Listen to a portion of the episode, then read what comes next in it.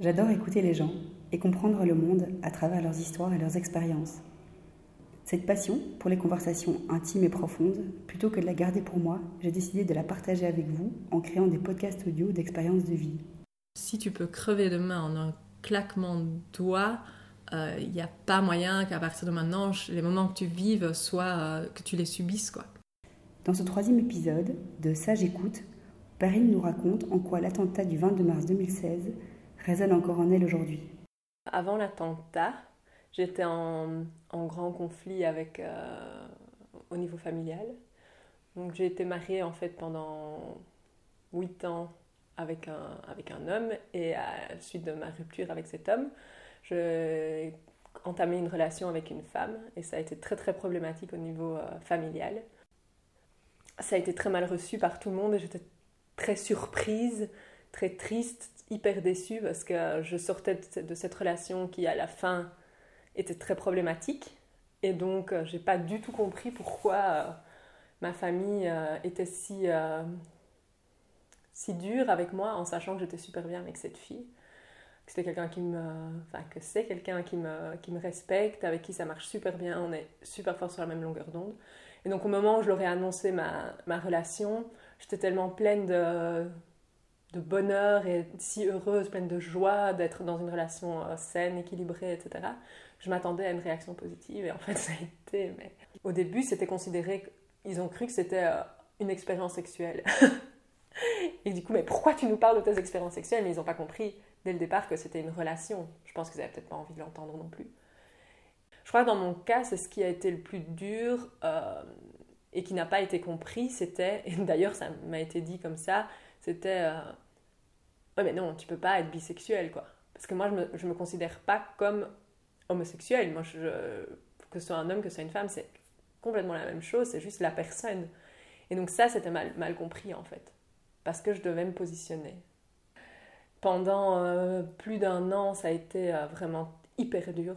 Je m'en suis pris euh, plein la gueule.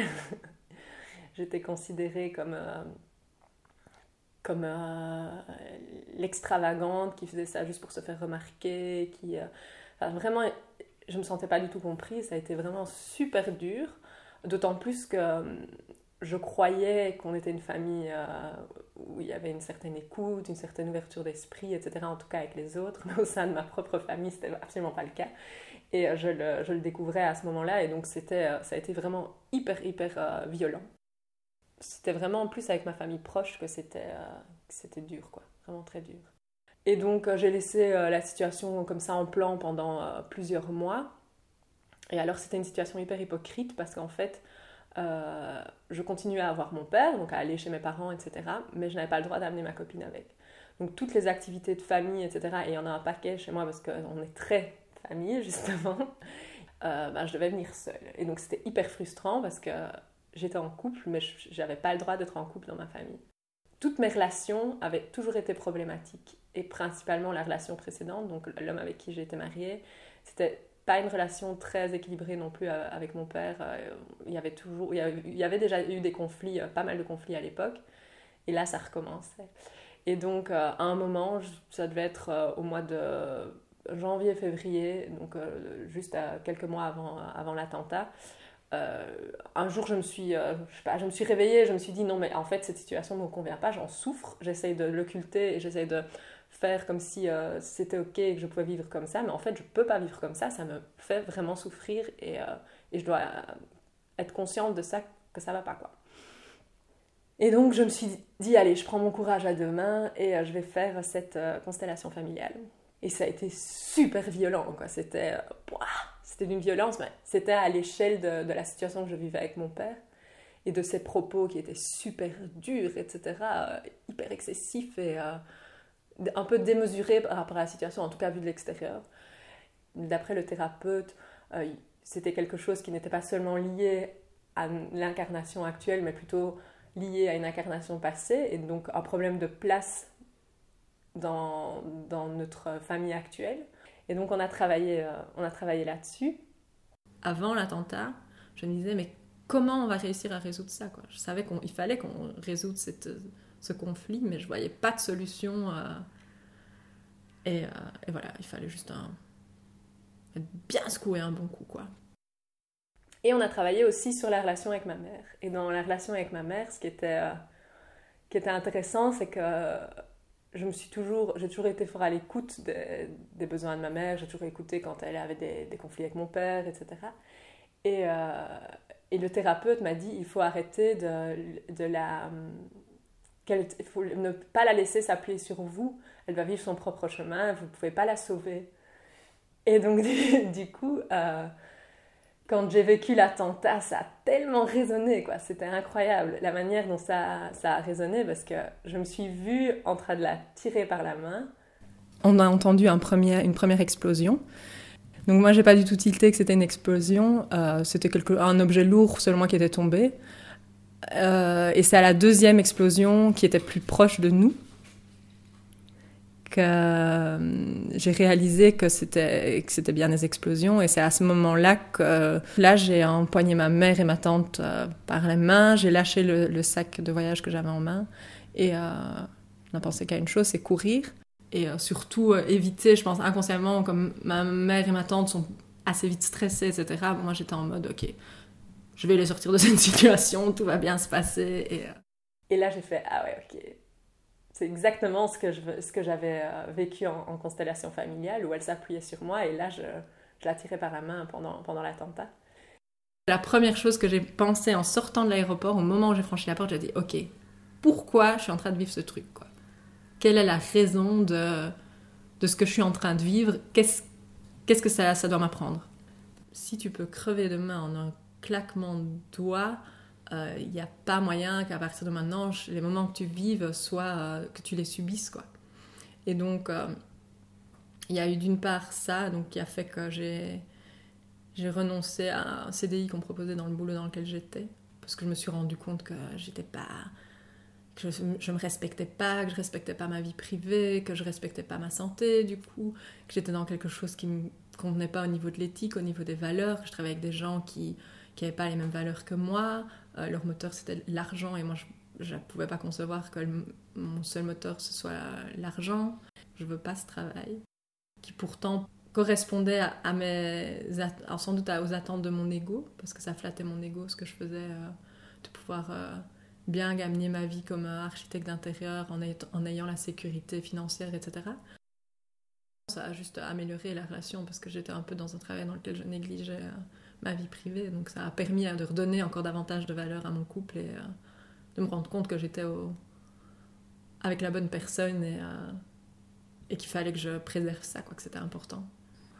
D'être dans, dans quelque chose euh, qui me ressemble et qui dans lequel je me respecte quotidiennement. Donc pas juste me dire que je vais faire du yoga pour me donner bonne conscience, mais essayer dans tout acte au quotidien, et dans, que ce soit dans mes relations comme dans mon travail, de me dire que si je, je dois crever demain, ben, au moins j'aurais, j'aurais essayé. quoi.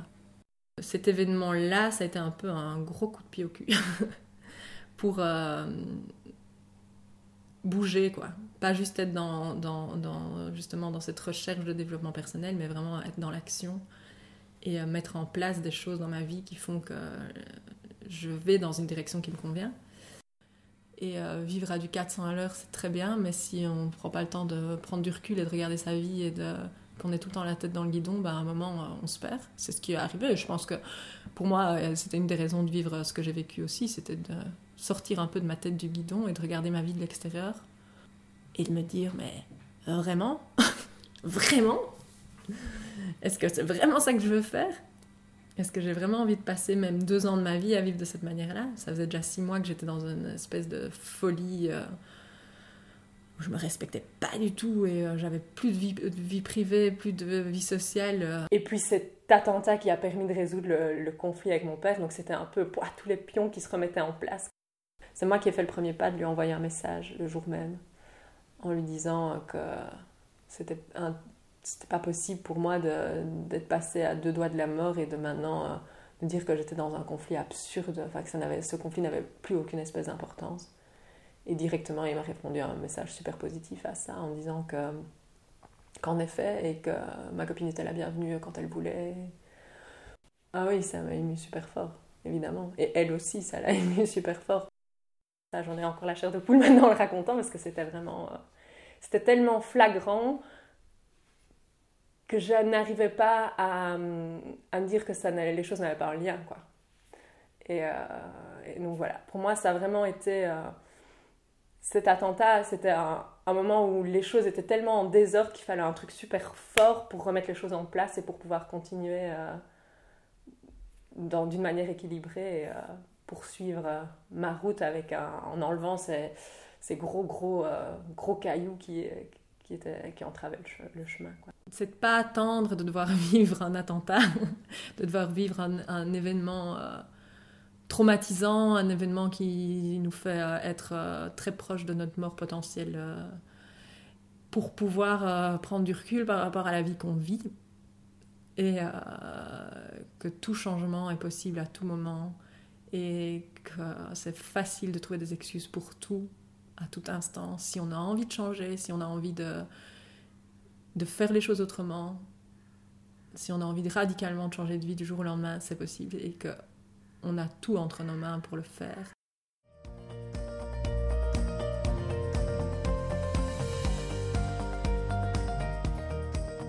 Merci chers auditeurs d'avoir écouté jusqu'au bout l'histoire de Perrine.